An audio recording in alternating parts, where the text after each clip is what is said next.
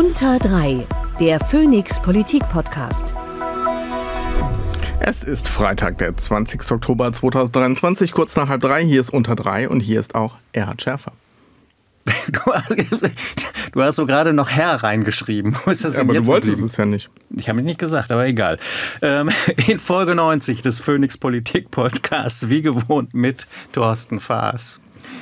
Wir müssen auch gleich mal festhalten, wir haben 20 Folgen weniger als ein Expertenduo, das im Namen des ZDF einen Podcast macht, wobei sich möglicherweise beim letzten Mal der eine Protagonist von seinem Bruder hat vertreten lassen, habe ich gehört. Sophisticated, ja. Wie dem auch sei. Wir Landsprechten hier nicht, äh, sondern kommentieren nur die Dinge, von denen wir wirklich was verstehen, haben wir ja mal beschlossen. Ein sehr schöner Begriff, Landsprechten. Leider nicht von mir, sondern ausgeborgt vom Blue Sky Account juratherapeut.bsky.social. Und apropos kommentieren, zur letzten Folge wurde angemerkt, dass es wenig bis gar nicht um Fußball ging bei uns und schon gar nicht um unser beider Vereine.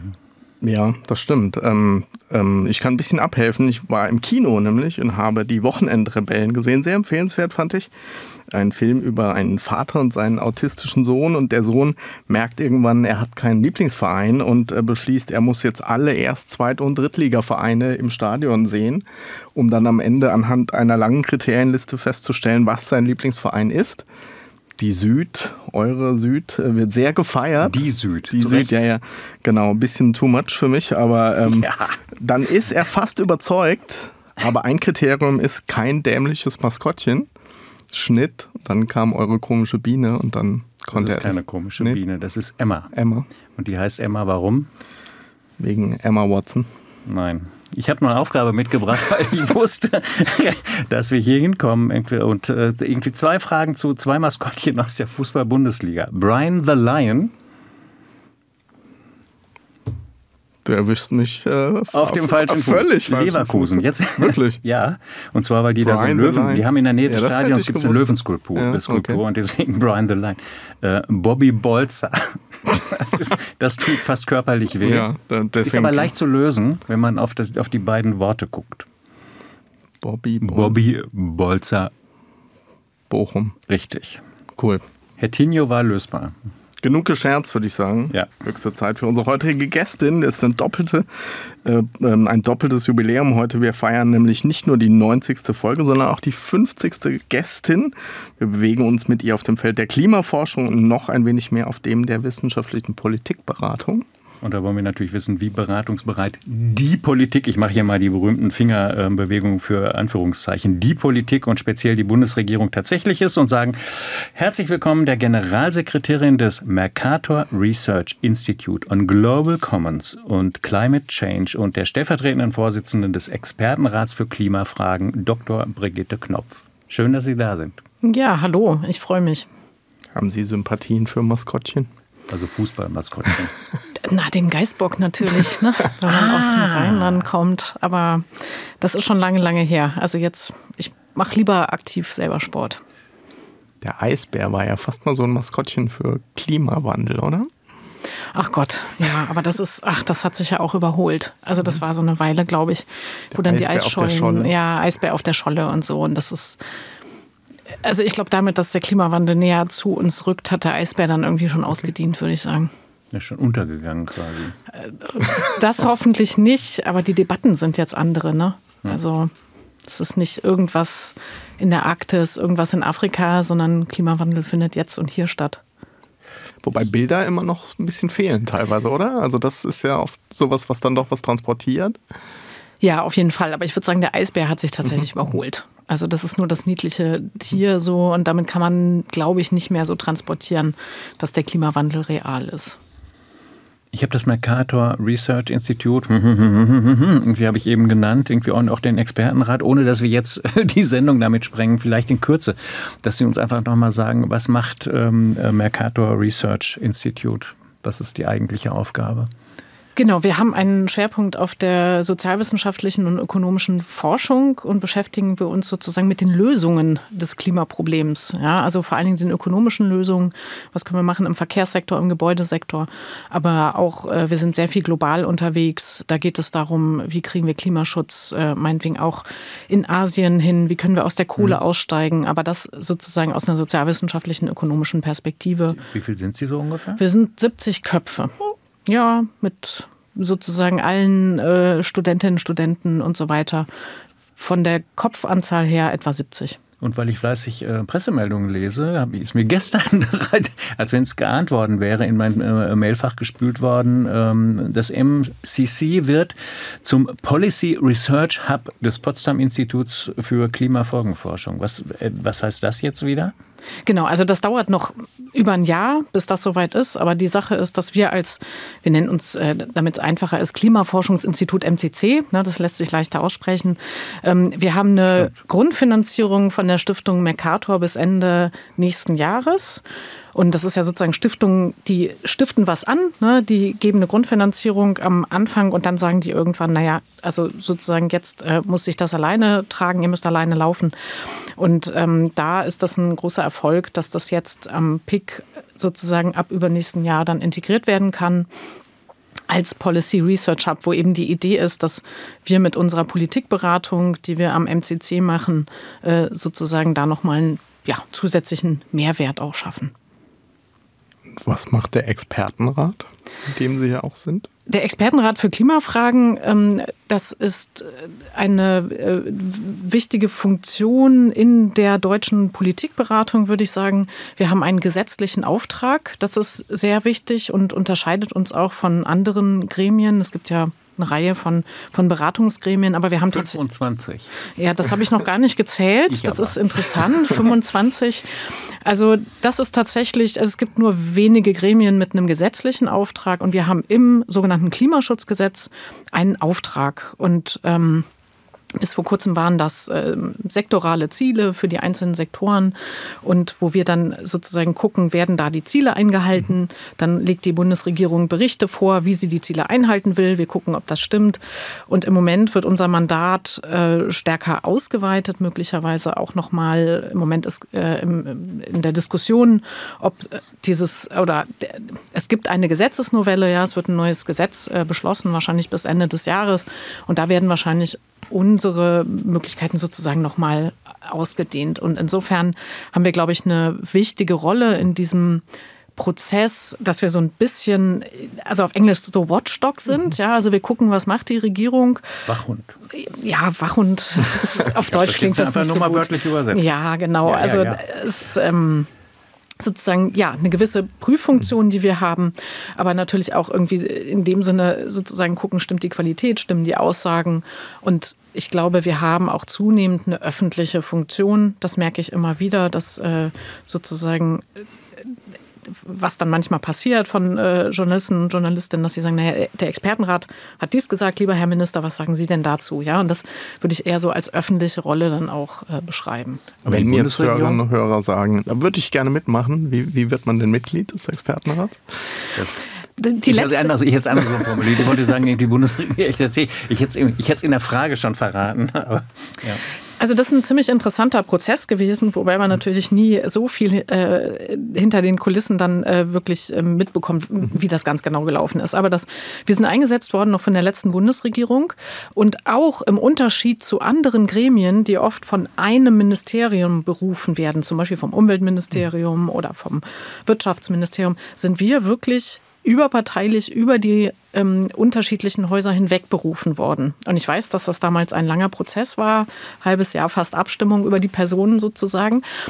Und ähm, ich glaube, das tut uns sehr, sehr gut, dass wir im Prinzip eine Bandbreite auch abdecken, sozusagen an Personen. Wir wissen, wie gesagt, nicht, wer mhm. uns jeweils berufen hat. Das ist auch egal, aber es ist eben nicht nur ein Ministerium, was das gemacht hat und damit sozusagen irgendwie eine Partei, sondern es ist äh, wirklich sehr breit berufen worden. Und wir sind fünf äh, Leute in dem Expertenrat. Und ja, es ist eine sehr spannende Arbeit, auch mit einer hohen Verantwortung, wie ich immer mhm. merke. Also wie soll ich sagen, Fehler dürfen wir uns nicht erlauben. Ne? Wenn man anderen auf die Finger guckt, dann äh, muss man selber doppelt und dreifach sorgfältig sein. Und auf Lebenszeit berufen, damit sie total unabhängig sind. Auf jeden Fall. Für fünf Jahre. Mhm. Wir sind jetzt seit ungefähr drei Jahren dabei und ähm, ja, haben noch zwei weitere Jahre vor uns. Man kann dann noch einmal berufen werden und das ist ja auch gut, wenn es manchmal Wechsel gibt, ne? weil jeder ja seine eigenen Themen mit einbringt. So ein Gegenpol zu den Wirtschaftsweisen irgendwie? Nein. Nee, kein, kein Gegenpol. Also ich, ich glaube, am ehesten kommt unsere Arbeit den Wirtschaftsweisen mhm. ähm, am nächsten, mhm. möchte ich mal sagen. Die haben ja auch einen gesetzlichen mhm. Auftrag, die haben aber auch den Auftrag, äh, sozusagen tatsächlich noch mal mehr in die Öffentlichkeit mhm. zum Beispiel zu kommunizieren. Und das ist, glaube ich, damals äh, sozusagen irgendwie nach dem Krieg so gewesen, auch so, sozusagen ähm, Wirtschaftsthemen der mhm. Öffentlichkeit so ähm, darzulegen. So ist mein Verständnis auch ein bisschen. Und ähm, da haben die noch mal ein stärkeres Mandat. Das haben wir nicht so, dass wir sozusagen in die Öffentlichkeit kommunizieren sollen. Das können wir natürlich machen. Und insofern, ja, haben wir vielleicht eine ähnliche Funktion, weil wir sozusagen uns die Klimalage angucken, ja, nicht die Wirtschaftslage, aber die Klimalage und ähm, dann Einschätzung zu geben. Die sind ja auch fünf, glaube ich. Hm? Die sind, auch, sind fünf. auch fünf. Genau. genau. Aber der tummelt sich eine ganze Menge in dem Sektor. Also ich habe mir das, ich habe mir das mal rausgelegt. Bio, also insgesamt, also alles, was mit Umwelt, Nachhaltigkeit, Klima etc. zu tun hat. Bioökonomierat, dann Sie mit dem Expertenrat für Klimafragen. Dann gibt es äh, einen Rat für nachhaltige Entwicklung, Sachverständigenrat für Umweltfragen, wissenschaftlicher Beirat der Bundesregierung globale Umweltveränderungen, Wissenschaftsplattform Klimaschutz, Wissenschaftsplattform Nachhaltigkeit. Kollidiert das nicht an irgendeiner Stelle? Also ich glaube, man, wie gesagt, man muss sich nochmal ziemlich genau die Aufgaben angucken. Und ähm, aus meiner Sicht gibt es so zwei Unterscheidungskriterien. Ist es ein gesetzlicher Auftrag oder nicht, weil man damit automatisch mhm. ein größeres Mandat hat. Mhm. Und das die andere Frage ist, wie sind die jeweils berufen? Sind die von einem Ministerium berufen, wo sich das Ministerium sozusagen in-house Expertise holt, was ja auch oft sehr wichtig ist?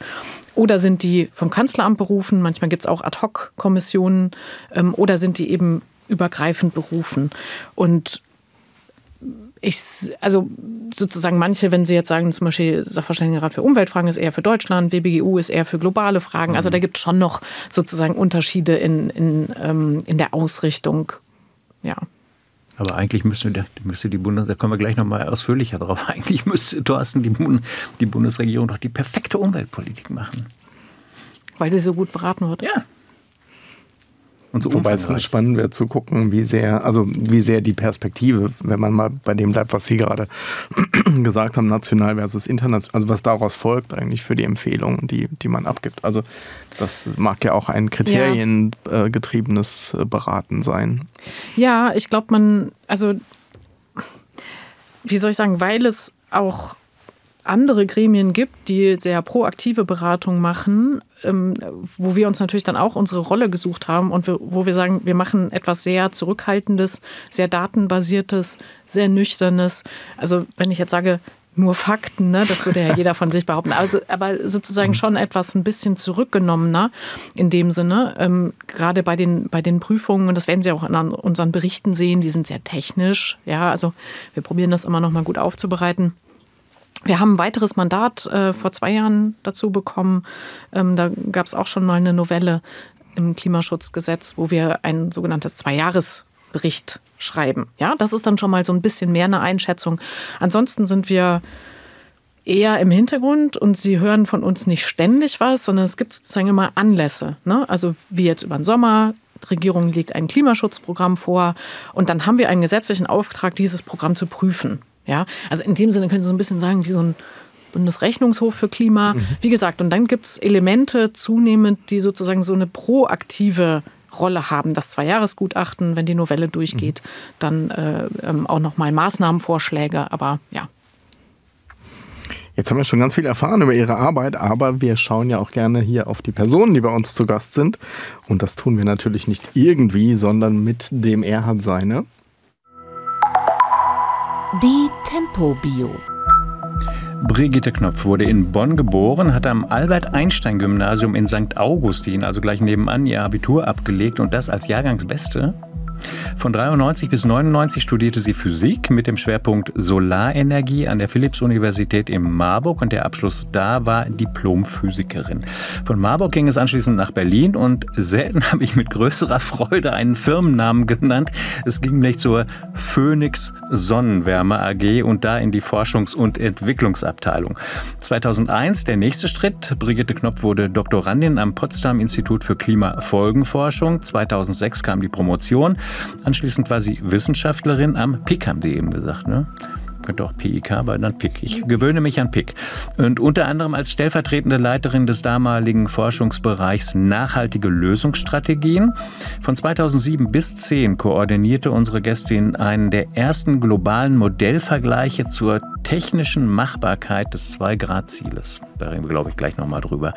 Global waren auch weitere Aktivitäten, beispielsweise von 2009 bis 2011, als sie an einem Sonderbericht für den Weltklimarat zu erneuerbaren Energien beteiligt war, oder, und das von 12 bis 13, mit der Leitung eines internationalen Vergleichs zum Einfluss von Technologieoptionen auf die europäische Klimapolitik der nächsten Jahre. 2014 begann Brigitte Knopf ihre Arbeit beim Mercator Research Institute oder wie wir gerade gelernt haben, kurz MCC, weil es einfacher ist. Parallel dazu gab es weitere Engagements auf europäischer und UN-Ebene, unter anderem als eine der Verfasserinnen des fünften Sachstandsberichts des Weltklimarats des IPCC. 2019 war sie eine der Wissenschaftlerinnen, die den UN-Klimagipfel vorbereitet haben und Mitautorin einer Expertise zum CO2-Preis. Seit, 2000, seit Februar 2015 ist sie Generalsekretärin am MCC und seit September 2020 Mitglied im Expertenrat für Klimafragen, inzwischen stellvertretende Vorsitzende. Und da haben wir auch gerade schon drüber geredet. Ist es im Großen und Ganzen so richtig gewesen? Ich weiß, ich weiß, es ist einiges nicht drin, aber es. Es, es klingt gut. Also ich finde, eigentlich ist da so viel drin, ich könnte jetzt in Rente gehen, oder? Nein. Nein? Nein. Das ist interessant, das nochmal, ähm, wie soll ich sagen, von Anfang an zu hören. Ja, ja nein, stimmte alles. Und interessant auch, dass sie sozusagen aus der Physik, jetzt habe ich eben gelernt, in ein ähm, sozialen wirtschaftswissenschaftliches Institut jetzt gewechselt sind und Politik beraten. Das ist schon sehr, sehr breit als Perspektivenvielfalt, oder? Ja, ich brauche immer wieder was Neues. Also ich habe das gemerkt, äh, sozusagen, ich habe mich mit den technischen Fragen, ich habe wirklich in der Diplomarbeit so einen Warmwasserspeicher zusammengebaut im Keller, also wirklich sowas Handwerkliches. Und dann am, am PIC habe ich dann eher so theoretische Physik gemacht und dann irgendwie langsam in diese Klimaökonomie rein und äh, jetzt sehr stark am, am MCC, genau Politikberatung in der Praxis. Und also ich bezeichne mich auch ehrlich gesagt gar nicht mehr als Physikerin, so, sondern ich verstehe mich als interdisziplinär. Und ich glaube, gerade zur Lösung des Klimawandels brauchen wir diese, diese Breite auch. Mhm. Ja. Also deswegen habe ich mich auch so Stück für Stück, ich weiß gar nicht, ja, weiter entwickelt in, in eine Breite sozusagen, ja. Und das macht mir nach wie vor Spaß, weil ich das Gefühl habe, ich verstehe, was naturwissenschaftlich los ist und verstehe aber hoffentlich auch, was die Politik braucht, sozusagen. Aber es ergab sich eher so. Oder gibt's ein, ist das Klima oder der Klimawandel, war das, ist das auch ein Auslöser, dass Sie da in dieses Gebiet eingetaucht sind? Oder hat sich das peu à peu einfach so ergeben? Na, es war schon so, dass ich nach meiner Doktorarbeit so das Gefühl hatte, also Leute, wir wissen doch jetzt, was das Problem am Klimawandel ist, ja, und er ist menschengemacht. Das war so 2004, wo der IPCC mit einem ganz bedeutenden Bericht rauskam, wo das sozusagen der Beweis erbracht wurde, das ist menschengemacht. Wo ich dachte, das wissen wir doch jetzt eigentlich. Also das macht doch jetzt keinen Sinn, weiter naturwissenschaftlich zu forschen. Für mich, ja. Jetzt können wir doch irgendwie in die Lösung gehen. Wir müssen doch CO2 vermeiden, das ist doch jetzt klar. Um dann aber zu merken, na ja, CO2 vermeiden Darf ich, ja. ich, es tut mir leid, irgendwie ist ganz unfair, aber ich, ich war heute Vormittag im Bundestag und da ging es um, um, um die Lkw-Maut und die Erhöhung des CO2-Preises da. Und es gab einen Entschließungsantrag der AfD-Fraktion. Und der erste Satz der Begründung war in dem AfD-Entschließungsantrag, es gibt keinen wissenschaftlichen Nachweis dafür, dass CO2 verantwortlich ist für den Klimawandel. Ja, das ist halt ist ganz ja noch nicht, bitter, mal mehr so, noch nicht mal mehr diese Variante naja. drin, irgendwie den Menschen gemachten, mhm. sondern sie haben einfach generell behauptet, es gebe keinen Beweis und das lasse sich auch wissenschaftlich überhaupt nicht nacharbeiten. Nach, mhm. Seit 2004 dachte, ist das. Ja, aber das nur am Rande. Aber, ja, ja, muss ich jetzt gerade genau. raus, weil das hat mich ja. fassungslos gemacht heute Morgen etwas. Ja.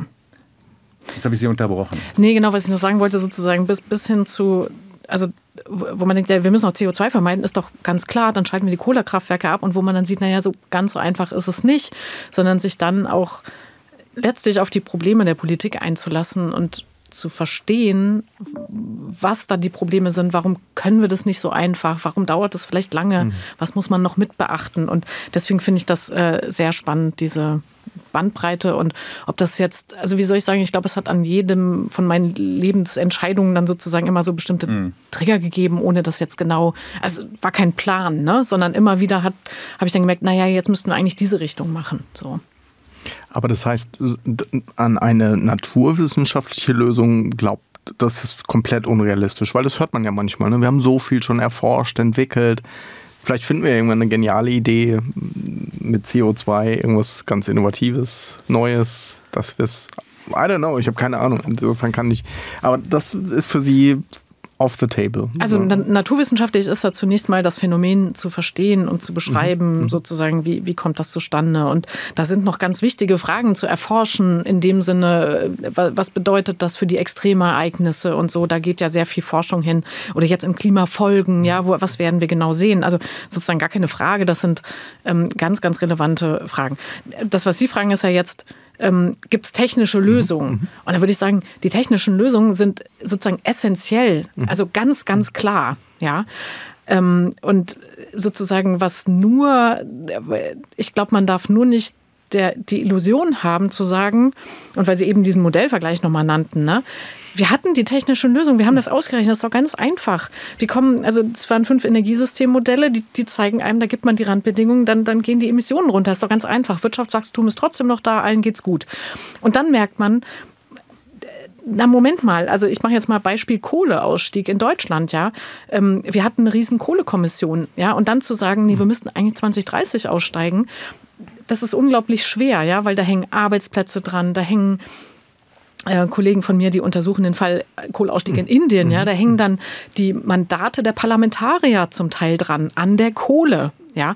Das heißt, äh, man sagt immer, ja, da in Indien, da gibt es auch so viel Solar, die sollen doch einfach Solar machen.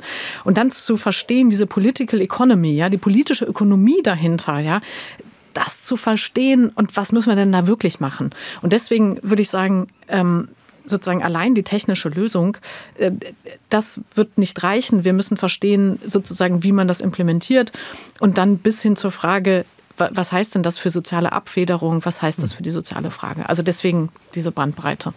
Ist das schwieriger geworden in den letzten zwei, drei Jahren? Ich meine, Erhard Schärf hat ja gerade Sätze aus der heutigen Debatte zitiert. Ich meine, es gibt ja Kräfte, die da, die das nicht nur nicht wollen, sondern ganz massiv dagegen arbeiten inzwischen, oder? Ja, ich würde sagen, es ist immer so in Wellen gegangen. Also es war eine Weile sozusagen, wo ich, als ich da angefangen habe, 2001 oder so, ich weiß noch, auch in der Familie so, aha, okay, das klingt irgendwie ein bisschen spooky, ein bisschen verrückt so mit, mit Klimawandel. Dann, dann gab es einen großen, großen Aufschwung bis 2009, wo dann Kopenhagen im Prinzip gescheitert ist. Also die Klimakonferenz in mhm. Kopenhagen, es ist kein Abkommen zustande gekommen. Da ist die Klimapolitik unter die Räder gekommen. Dann gab es diesen großen, großen Aufschwung 2015. Pariser Abkommen, alles super, die Wirtschaft war an Bord, also international, es lief fantastisch. So. Und das war eine ganze Weile so und wo wir auch alle gedacht haben, na komm, also jetzt, mhm. jetzt ist das Ding doch gegessen. Und ich glaube, wo das so dann irgendwann gekippt ist, vor zwei, drei Jahren, dann hatten wir nochmal den Aufschwung mit Fridays for Future. Aber was wir jetzt sehen ist, also ich nenne das immer so, wie soll ich sagen, die niedrig hängenden Früchte haben wir abgeerntet. Ja, die Effizienzen, also wo kann man noch ein bisschen Effizienz rausholen, den Strom sozusagen grüner zu machen, auf Erneuerbare umzustellen. Das ist sozusagen noch einfach gewesen. Jetzt geht es an die Sektoren Verkehr und Gebäude und das hat mit jedem Einzelnen was zu tun. Und das ist der große Unterschied. Und das merken wir jetzt, ähm, dass man da nochmal anders rangehen muss. Ja, also es ist sozusagen nicht mehr so, ich sage mal, im Stromsektor sind das irgendwie 1000 bis 2000 Einheiten, die man irgendwie regulieren muss. Ja, im Verkehrs- und Gebäudebereich sind es 83 Millionen Menschen. Und das ist das, was, was jetzt die Debatte so schwierig macht. Aber da sind Sie auch sehr deutlich geworden in, ähm, bei diversen öffentlichen Auftritten äh, mit dem Expertenrat, auch in Richtung der Klimapolitik der Bundesregierung, dass Sie gesagt haben, das reicht nicht, was ihr da macht. Speziell in diesen Bereichen, die Sie gerade genannt haben, eben Verkehr und Gebäude. Ja, das ist, das hat sozusagen zwei Seiten. Das eine ist, es ist genau unsere Aufgabe gesetzlich zu sagen, hier ist eine Lücke, ja, und die Lücke ist da Ähm, wir gucken sozusagen in Richtung, hält die Bundesregierung die Ziele für 2030 ein und äh, dann eben zu sehen, nein, hält sie nicht mit ihrem Programm, was sie sich vorgenommen hatte. Und das ist natürlich ganz klar unsere Aufgabe, ähm, das zu benennen. Was wir auch gesagt haben in dem Bericht und auch in der Pressemitteilung, dass wir schon sehen, dass es einfach schwieriger wird, diese Ziele einzuhalten, ja, und dass es Zielkonflikte gibt. Und dass man jetzt gucken muss, dass man vielleicht auch nochmal so einen gesellschaftlichen Prozess anstößt. Ja, also sozusagen das mit, mit, mit aufnehmen oder also wie soll ich sagen, dass, dass wir letztlich anerkennen, ähm, dass es nicht, dass es wird kein Spaziergang, diese Lücke zu schließen. Ja, aber trotzdem haben wir natürlich den Anspruch, dass die Regierung einen Plan zumindest vorlegt, äh, wie sie die Lücke schließen möchte. Aber wenn wir, weil Sie die Sektorenziele ansprachen oder wenn wir nach Großbritannien schauen, wo ja jetzt auch Klimaziele aufgeweicht wurden, also teilweise dreht sich die Richtung ja sogar um, oder? Es ist ja nicht so, dass wir nicht nur nicht weiterkommen, sondern wirklich auch fast so ein Rollback passiert teilweise. Das sehe ich auch. Wir haben eine Debatte, also ähm, schwelt schon ein bisschen länger, aber jetzt gerade, wo es äh, sozusagen, wir haben das in der Debatte um das Gebäudeenergiegesetz gesehen, ähm, was die Leute ja sehr, sehr beschäftigt hat und wo man jetzt tatsächlich diesen Rollback sieht, diesen, diesen Backlash in Bezug auf Klimapolitik, wo die Leute sagen, wir haben sozusagen so viele Probleme, jetzt lasst uns mit der Klimapolitik in Ruhe. Und ich glaube, was so ein bisschen das Problem ist, dass ähm, wir haben ja multiple Krisen. Ja, wir haben Krieg in der, äh, wir hatten Corona, wir haben den Krieg in der Ukraine, der bei uns als Energiekrise angekommen ist. Jetzt äh, haben wir auch noch äh, Riesenkonflikt äh, im Nahen Osten. Und manchmal habe ich das Gefühl, dass die Leute denken, na, da ist diese Klimapolitik, das können, haben wir aber noch selbst in der Hand. Und ähm, warum machen wir das jetzt auch noch? Und was halt vergessen wird, ist, ähm, wir machen das ja nicht als Selbstzweck, sondern wir, spüren die Folgen des Klimawandels ja schon massiv, auch in Deutschland. Ne? Wir waren vorhin beim Eisbär. Also wir haben in die Flut im Ahrtal gehabt mit ganz dramatischen Folgen. Wir haben teilweise im Sommer, dass der Rhein nicht schiffbar war äh, letztes mhm. Jahr. Also das heißt, diese Klimafolgen kommen an bei uns und sind nicht zu verleugnen. Und da nochmal den Punkt zu machen, wir machen Klimaschutz nicht als Selbstzweck, sondern weil die Folgen einfach sehr, sehr dramatisch werden. Wobei die Grüne Partei an der Stelle ja sagt, oder mittlerweile eingesehen hat, dass sie es einfach falsch angegangen sind. Also sie sagen ja heute, die Grünen im Bundestag, sie hätten erst über Förderung reden sollen, und zwar ausführlich und so, bis es bei allen angekommen ist, und dann mit Ordnungsrechte an, äh, anschließend anzufangen, damit, äh, damit dann die Leute sehen, okay, sie fallen jetzt nicht irgendwie in, weiß ich, für, für große finanzielle Löcher, sondern Staat trifft Vorsorge, so wie es ja jetzt schlussendlich auch kommen soll. Ähm, ähm, und das war, war, eigentlich ein politischer Fehler bei, dem, bei der Herangehensweise. Ich habe in dem Zusammenhang noch ähm, eine ganz andere Frage, nämlich es ist ja gerade im Zusammenhang mit, äh, auch mit dem GEG, e ähm, immer viel von dieser Technologieoffenheit die Rede gewesen. Ist das, ist das wirklich ein Vorteil oder ist das eigentlich eine Falle für den Klimaschutz? Weil man sich einfach, man, man tut so, man weiß aber noch nicht, also man, man setzt auf äh, Technologien, hatten wir eben auch schon mal so andeutungsweise, man setzt auf Zukunft und Technologien, die, die da möglicherweise was erreichen, aber man hat sie im Moment noch gar nicht. Und die, die, die Grundhaltung ist aber, okay, und ich hoffe mal, das kommt dann. Äh, einstweilen mache ich so weiter. Also zunächst nochmal zum, zum GEG. Das, genau das war halt der Fehler, dass man sozusagen das nicht integriert gedacht hat, gleich äh, sozusagen mit einer sozialen Komponente dabei. Ne? Also das, das hat dann vielleicht auch noch weitere technische Fragestellungen gegeben, aber das war ganz klar. Also sozusagen, was die Leute da gestört hat, glaube ich auch, ist, in Deutschland sind halt viele Vermögen in Gebäuden gebunden, ja, und äh, man legt da seine Rente sozusagen indirekt an. Das heißt, das ist schon ein starker Eingriff in die persönlichen Vermögenswerte, so, ja, und das nicht von Anfang an mitzudenken, ich glaube, das war schon ein, ein, ein äh, Fehler in dieser Debatte. Technisch, ähm, also meine, ich, ich würde, wie soll ich sagen, in der offenen Debatte würde ich immer sagen, ja, Technologie offen, ja. Ähm, lasst uns ausprobieren, was ist am billigsten, was wirkt am besten. Das Problem ist, dass genau die Leute, die immer sagen, wir müssen technologieoffen sein, eine bestimmte Technologie reinbringen wollen, die oft, also ich sage jetzt mal Wasserstoff ähm, im Heizungssystem oder E-Fuels bei den Autos, dass diese Technologien wo eigentlich ein relativ großer wissenschaftlicher Konsens herrscht, dass die dann gerade nicht äh, sozusagen sich durchsetzen werden. Ja, und das ist, also deswegen ist mit diesem Begriff Technologieoffenheit, der ist so stark besetzt. Das heißt eben gerade nicht technologieoffen. Ja, deswegen habe ich mit dem Begriff ein bisschen Schwierigkeiten. Ähm, wenn wir jetzt uns aber unterhalten, würde ich sagen, ja, ist mir völlig egal mit welcher Technologie. Ja, ich, äh aber, ja, aber Sie gehen von einer aus, die, die einsetzbar ist. Ne? Die für, zur Verfügung steht. Na, ich würde sagen, wir müssen die ökonomischen und rechtlichen Rahmenbedingungen schaffen, sodass ein Suchprozess stattfinden kann, dass die beste Technologie sich durchsetzt, die günstigste Technologie. Ja, mhm. also diese Rahmenbedingungen zu schaffen. Und ich meine, also wir arbeiten ja am MCC äh, sehr viel zur CO2-Bepreisung. Und ich glaube, das ist schon auch ein Instrument, ähm, man wird da nicht alles drüber machen können, aber sozusagen, dass ein, ein CO2-Preis einen Rahmen vorgibt, ähm, sozusagen, und dann wird gesucht, welche Technologie ähm, erzielt das Ziel zu den geringsten Kosten. Ja, da bin ich sofort dabei. Vor einiger Zeit war äh, Toni Hofreiter hier zu Gast und ähm, mit dem haben wir damals auch so ein bisschen darüber gesprochen, äh, wie das ist, so mit Naturwissenschaft, Politik. Wir können ja vielleicht mal reinhören, was er damals gesagt hat. Naturwissenschaftliche Ausbildung ist dazu da, dass man nicht einfach glaubt, was man schlichtweg denkt, sondern wirklich schaut, was ist die Realität dahinter, überprüft es, im Zweifelsfall falsifiziert es mhm. und versucht sozusagen das Bauchgefühl auszuschalten. Man sollte deshalb sich bemühen, dem rationalen Argument zugänglich zu sein und sehr faktenbasiert zu argumentieren und zu arbeiten. Und das konnte man halt mit Frau Merkel das war die Antwort von ähm, Anton Hofreiter auf eine Frage von Thorsten, der gesagt hat, erkennen sich eigentlich Naturwissenschaftler, ähm, wenn sie in der Politik sind?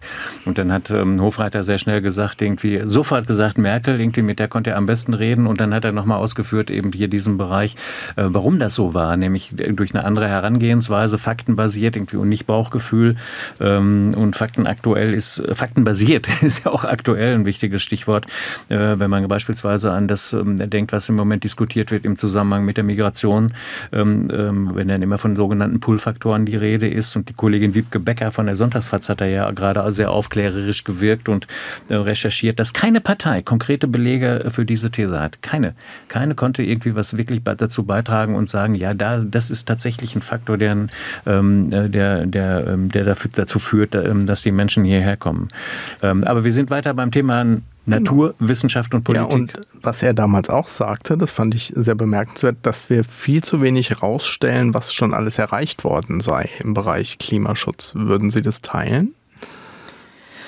Also, dass man ist viel, viel zu sehr von diesem Doomsday, es ist eh zu es ist alles so schwierig, es ist unlösbar und dass er eigentlich gesagt hat, nein, wir müssen sagen, wir haben schon wahnsinnig viel Weg geschafft und jetzt schaffen wir noch den Rest.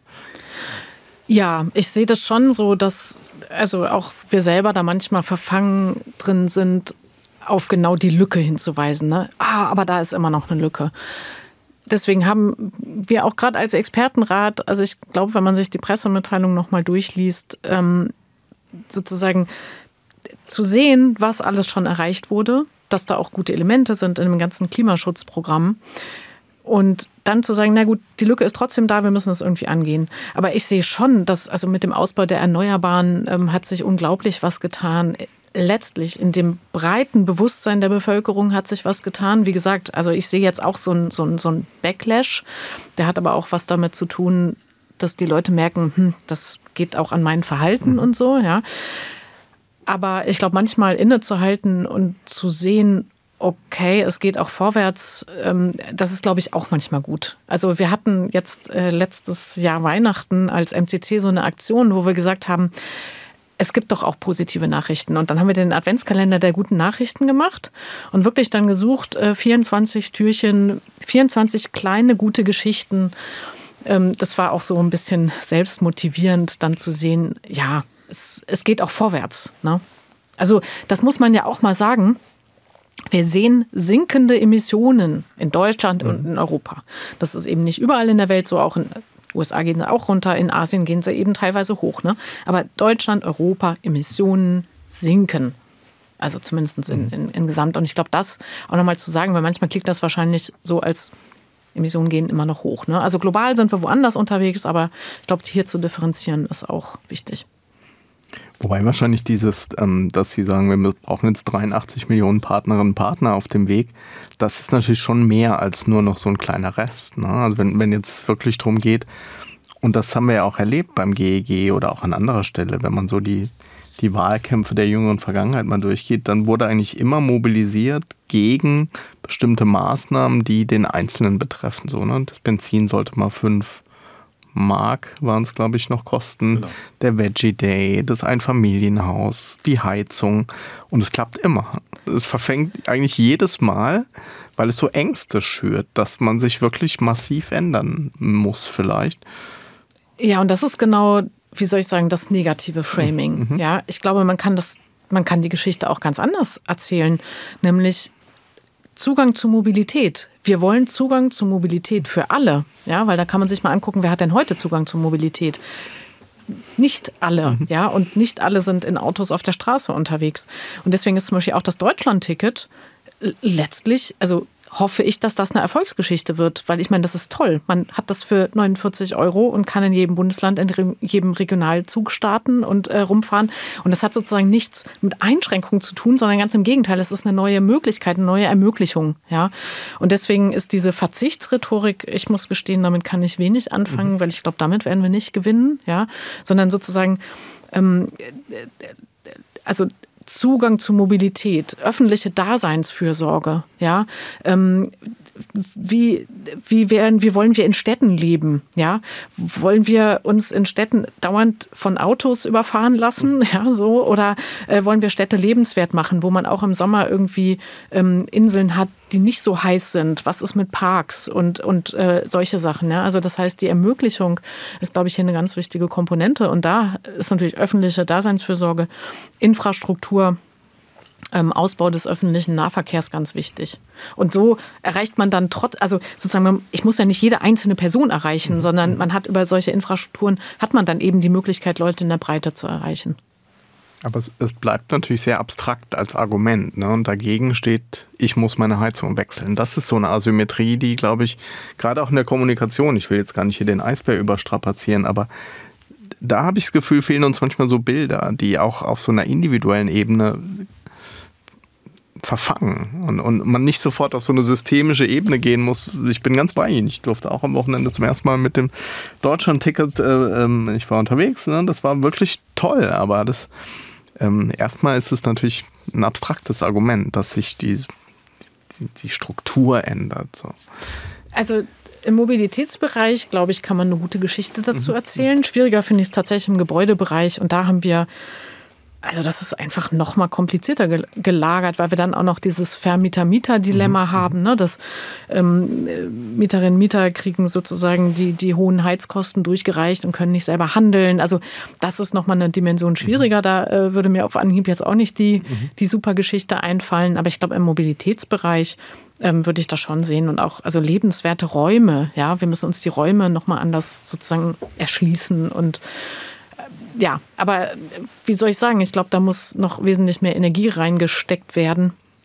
Weil was ich auch immer wieder merke und wo, wo ich auch sagen würde, da haben wir oder ich zumindest einen Fehler gemacht, ich habe oft gesagt, naja, die Politik äh, wird das schon, äh, sozusagen, die Politik muss für Rahmenbedingungen sorgen und ihr müsst alle nichts machen. Äh, Sie wollen eingreifen? Nee, ich hatte. Noch einen Satz? Nee, ja, gerne. Und, und ich glaube, wir brauchen auch die Energie der Leute, dass sie mitmachen. Und ich merke das oft, die Leute wollen was machen und wissen gar nicht was. Und ich glaube, dafür muss man dann Angebote schaffen. Wo kann man sich denn einbringen? Ja, und Balkonsolar mag man lächerlich finden, aber die Leute wollen was mhm. tun und dann ist doch so. weggegangen wie nichts, wenn ich das Ja, genau, das ist doch habe. gut. Also die Begeisterung war ja richtig groß. Bauen wir da mein Balkonkraftwerk. Ja. Klingt, klingt, ja auch gewaltig. Ja, wobei äh, das, also was ich daran schwierig fand, es gab jetzt so ein paar Programme, ähm, die binnen Stunden ausverkauft. Ja. Mhm. Ja, aber ich, das erweckt dann, glaube ich, wieder so einen Eindruck, dass, dass es nicht gut gemanagt ist. Ne? Also wenn, das ist ja genau, die Motivation ist da, ich will was tun mhm. und die Erfahrung, die ich mache, ich, es funktioniert nicht. Die Rahmenbedingungen, ich kriege nicht das Geld, was ich mir vielleicht schon ausgemalt hatte. Einschätzung des Interesses. I don't know, aber es war jetzt schon mehrfach der mhm. Fall, dass diese Töpfe ja nicht nach drei Wochen, sondern wirklich nach Stunden Tag. leer waren. Also das ist schon Weil wir über Bilder gesprochen haben, Sie haben eins geprägt in einer der letzten Pressekonferenzen ähm, äh, des ähm, Expertenrats und haben äh, von der deutschen Klimaschutzpolitik von einem Tausend-Teile-Puzzle gesprochen, das eigentlich aus drei Puzzeln besteht und deswegen nichts zusammenpasst. Ähm, daraus leitet sich für mich die Frage ab, wenn doch die Bundesregierung, insbesondere die, die Klimaschutzpolitik machen, ähm, sich einen Expertenrat leisten, warum hören die dann nicht auf den? Sagen Sie jetzt bitte nicht, das müssen Sie die fragen, aber was ist denn Ihr Eindruck? Ich würde Sie hatten ja vorhin auch so schön die Politik in Anführungsstrichen ja. gesetzt. Ne? Und ich glaube, man muss da ganz stark differenzieren.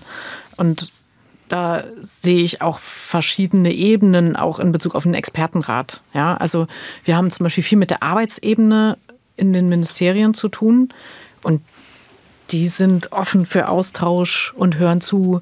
Oder am MCC haben wir oft so Runden, wo wir sozusagen ähm, zu einem Thema Klimageld, CO2-Preis aus verschiedenen Ministerien die Leute einladen. Die sind sehr, sehr dankbar, dass sie mal mit ihrem Nachbarreferat sozusagen auch dann irgendwie äh, so quer denken können und, und, und reden können.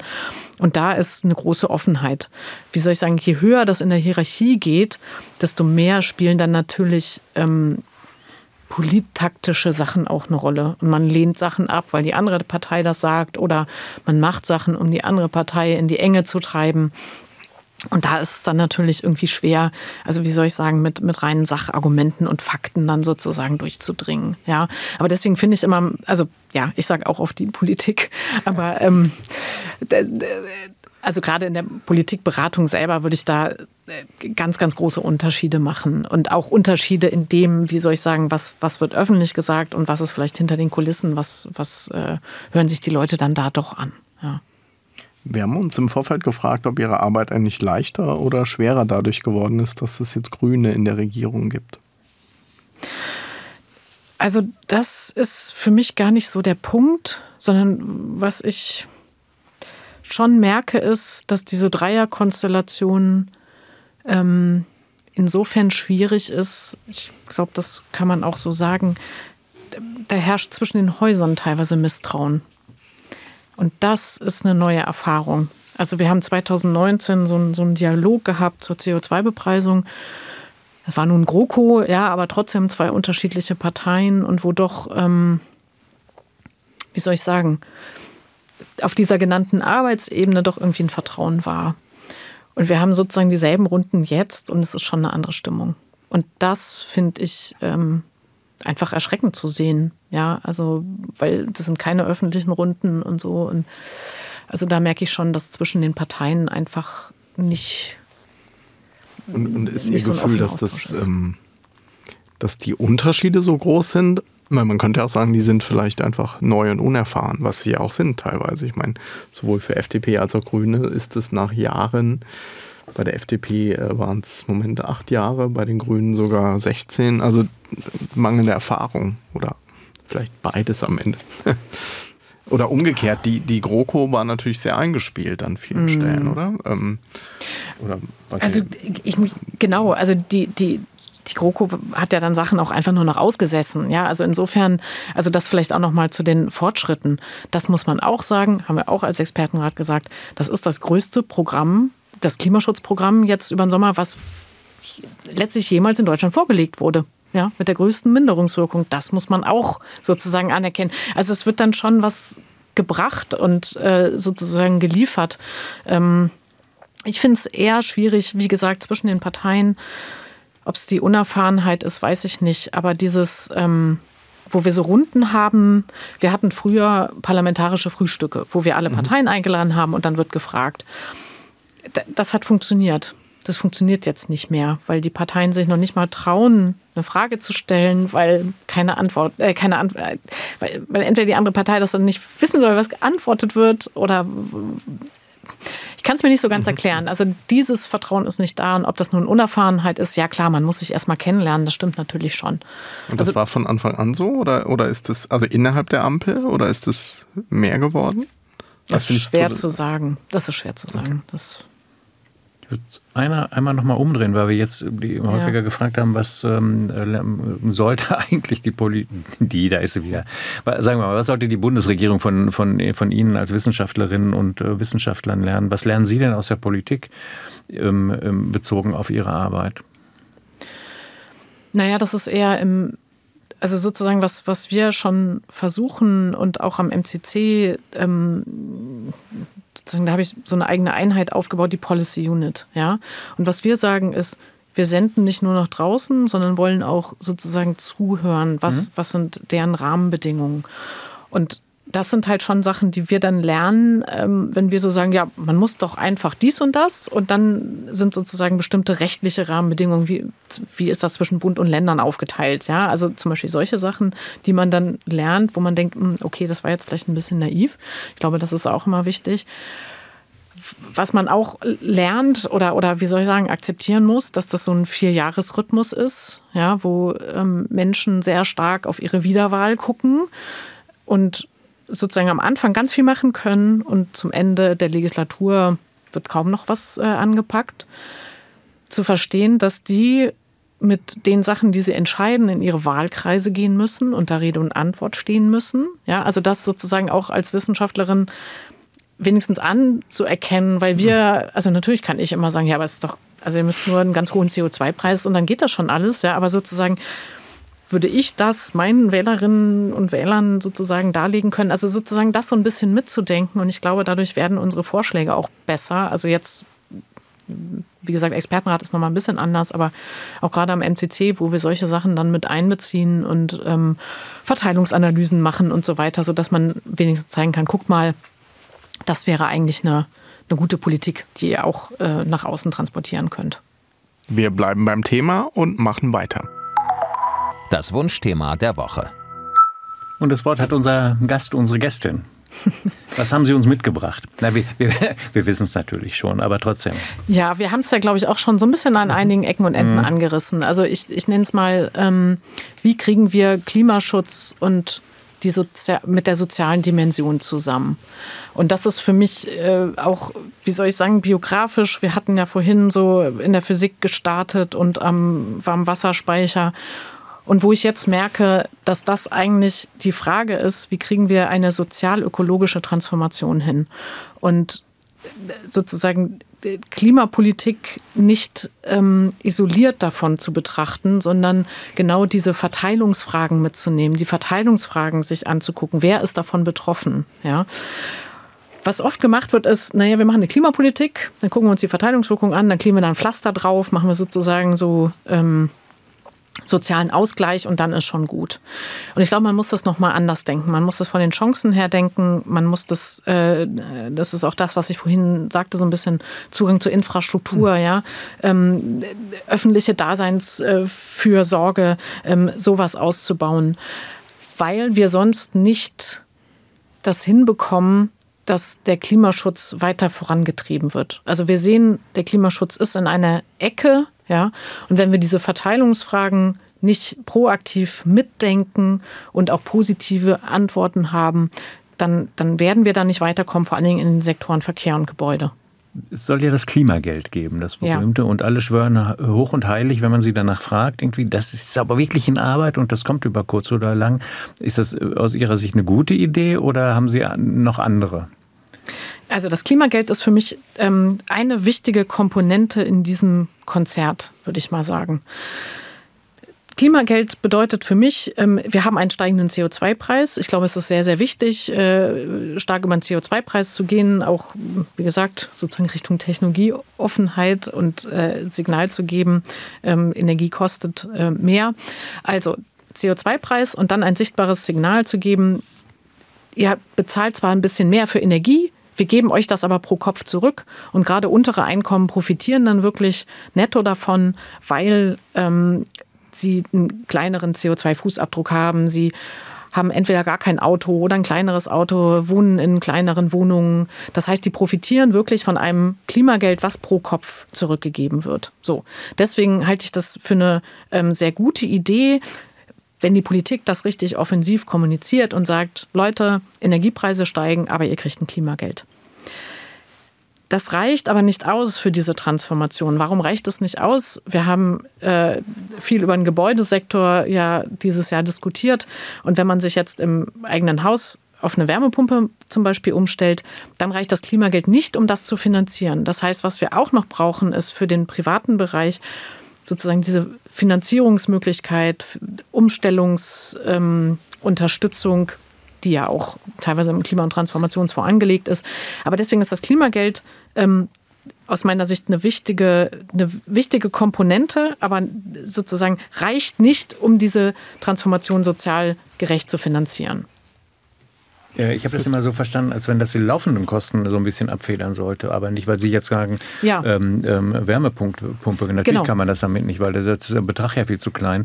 Genau. Ähm, und Wärmepumpe soll ja auch über andere Wege gefördert ja. werden. Ähm, insofern. Ja, ich sage das nur, weil, äh, wie soll ich sagen, weil die politische Diskussion, also um, um dem vorzubeugen, zu sagen, na jetzt haben wir doch das Klimageld, dann machen wir keine Förderprogramme mehr. Ja, also diese Gefahr besteht auch. Dann bricht alles zusammen. Also dann ist die Unterstützung komplett weg. Ja, deswegen will ich es nur ähm, immer gleich mit betonen, dass das irgendwie klar ist, welche Rolle hat das Klimageld in dieser ganzen Transformation. Ja. Bräuchte es nicht so eine gewisse Progressionslogik irgendwie auch, dass man sagt, jedes zusätzliche CO2, was ich emittiere, kostet immer mehr? Weil ich meine, man weiß doch auch, dass Superreiche unfassbar viel CO2 emittieren. Das, also müsste man nicht auch da nochmal also man, man guckt immer nur, wie kann man das abfedern auf der einen Seite, aber man ja. könnte ja auch an der Stelle mal über Dinge nachdenken und sagen, wir besteuern auch andere Dinge progressiv. Ja. Also das ist eine, eine Debatte, die so ganz langsam aufkommt, ähm, habe ich das Gefühl. In Großbritannien äh, diskutiert man zum Beispiel über so eine Vielfliegersteuer. Mhm. Ne? Das ist nämlich genau das, weil man weiß, also nur ganz wenige Menschen vor allen Dingen reiche Menschen fliegen mehr als einmal mhm. im Jahr. Und da sozusagen eine stark progressive Steuer auf Flüge zu setzen, wäre aus meiner Sicht eine gute Idee. Und das ist nämlich dann dieser berühmte eine Flug, den sich jeder mhm. irgendwie leisten können muss. Ja, ja, das ist okay, aber sozusagen darüber hinaus äh, wird progressiv besteuert. Erhard Schärfer will schon seit mehreren Sendungen über eine Kategorie sprechen, die wir immer wieder geschoben haben. Und heute auch.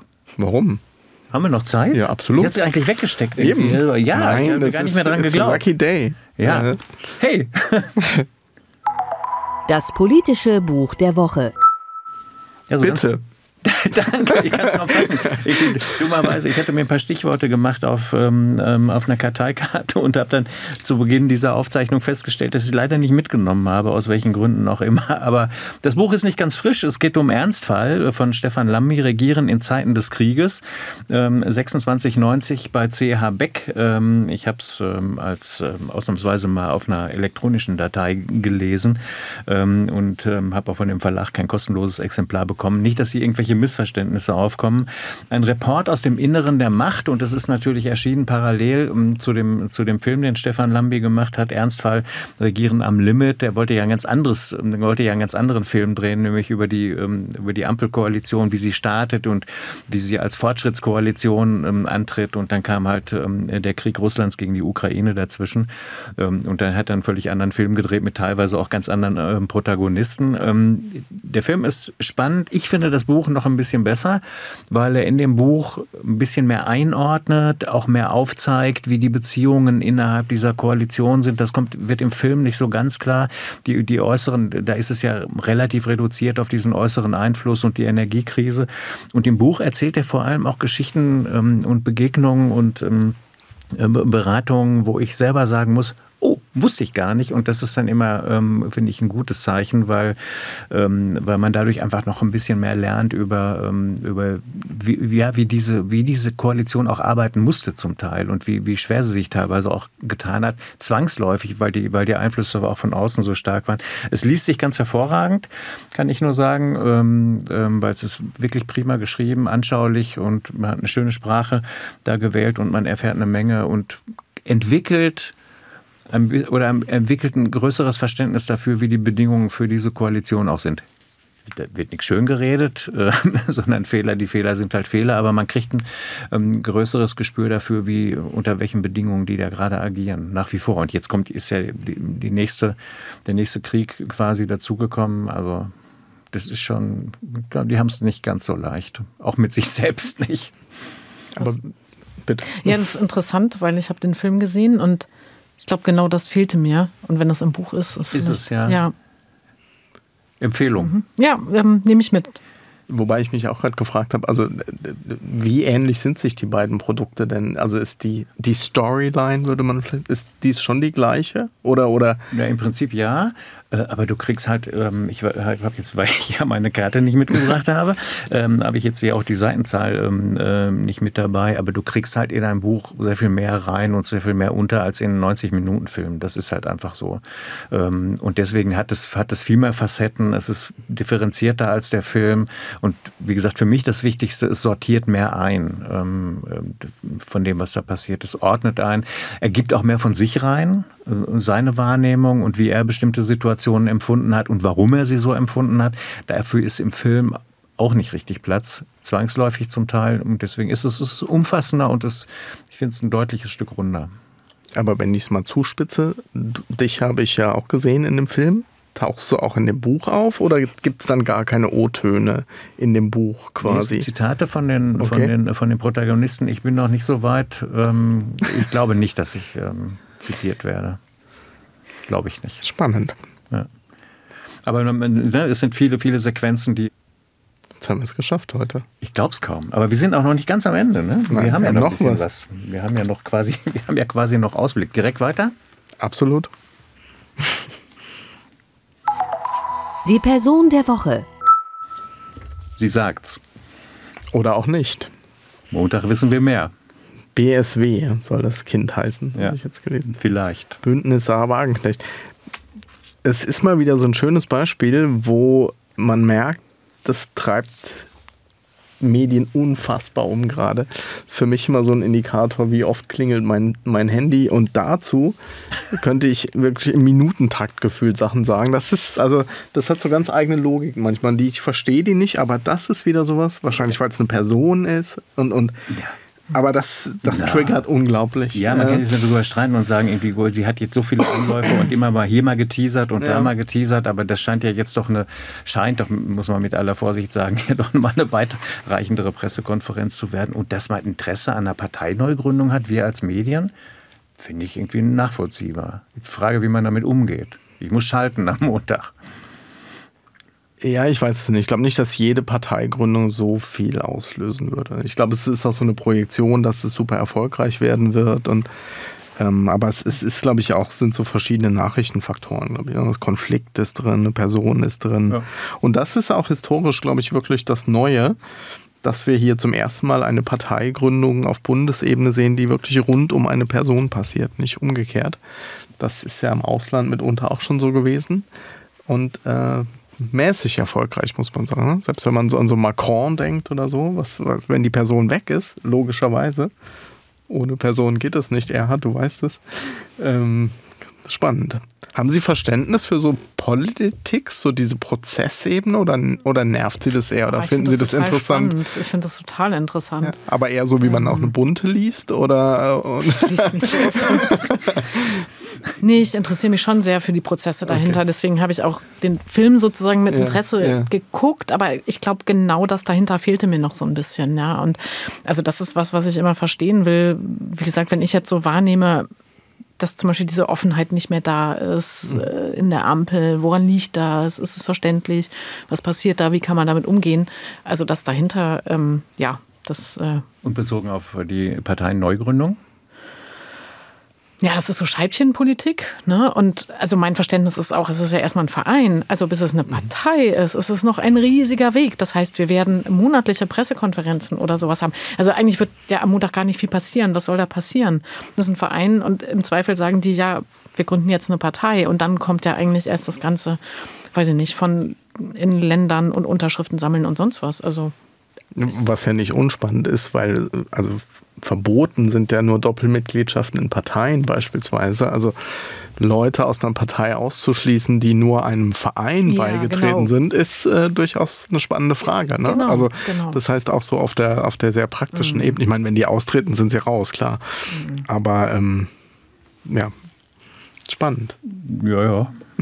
ja ich, ich habe mir zur Sicherheit äh, für den Montag auch nochmal rausgelegt, die kurze, aber erfolglose Vita der Bewegung Aufstehen. Mhm. Und äh, da kann man schon eine Menge draus mhm. lernen und möglicherweise auch ableiten für, für diese mögliche Partei.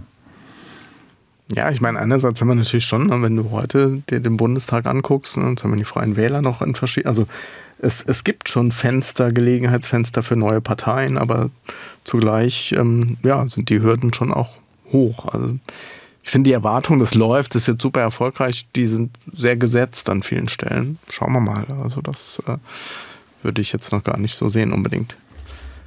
In der nächsten Folge wissen wir mehr. Absolut. Aber eins haben wir noch. Das sonst noch der Woche. In diesen Tagen wird ja 100 Jahre Radio begangen, also ein Medium gefeiert, in dem wir uns in gewisser Weise auch hier bewegen, bloß nicht linear halt, ähm, aber eben hauptsächlich Ton. Ich habe einen Originalton mitgebracht aus dem Deutschlandfunk, den uns die Kolleginnen und Kollegen von dort freundlicherweise zur Verfügung gestellt haben, mit freundlicher Unterstützung der geschätzten Kollegin Katharina Hamburger das schlägt in gewisser Weise auch die Brücke zwischen Hörfunk und Fernsehen, wie es mein tapferer kleiner Spatenkanal betreibt. Ähm, wir hören den damaligen Reichstagspräsidenten Paul Löbe. 100 Jahre Radio. 12. Juni 1930. Reichstagspräsident Paul Löbe zur Frage, ob man Parlamentsdebatten zukünftig im Rundfunk übertragen sollte. Ich bin dafür. Zunächst für die gelegentliche Übertragung besonders wichtiger Sitzungen aus dem Reichstagsgebäude selbst und dann verbunden mit, un, äh, mit objektiven, ungefähr gleich langen Auszügen aus den Reden der Abgeordneten, die zu dieser Frage, die gerade zur Debatte steht, das Wort nehmen. Wie viel der Rundfunkhörer sich anhören will, das steht ihm ja frei. Ein Griff an den Schlüssel des Lautsprechers oder an die Hörmuschel und die Sitzung ist für ihn aus. Er hat es da doch viel besser als ich, der ich den Redner bis zu Ende anhören muss und nicht abstellen kann. Paul Löwe war das SPD-Reichstagspräsident von 1920 bis 24 und von 25 bis 32. Mit dem Umzug von Parlament und Regierung nach Berlin ist eines, Jahr, eines der Abgeordnetengebäude nach ihm benannt worden. Ja, und das gilt, was er am Ende gesagt hat, ja auch für unsere geschätzten Hörerinnen und Hörer. Sie können jederzeit abschalten, aber ich hoffe, Sie tun sie ja aber nicht, haben wir doch mal gesehen. Ja, deutlich weniger als bei anderen. Haben. Das Durchhaltevermögen soll bei uns ähm, relativ ausgeprägt sein. Und das liegt natürlich auch an unseren tollen Gästen. Absolut. Äh, haben wir irgendwas Wichtiges vergessen?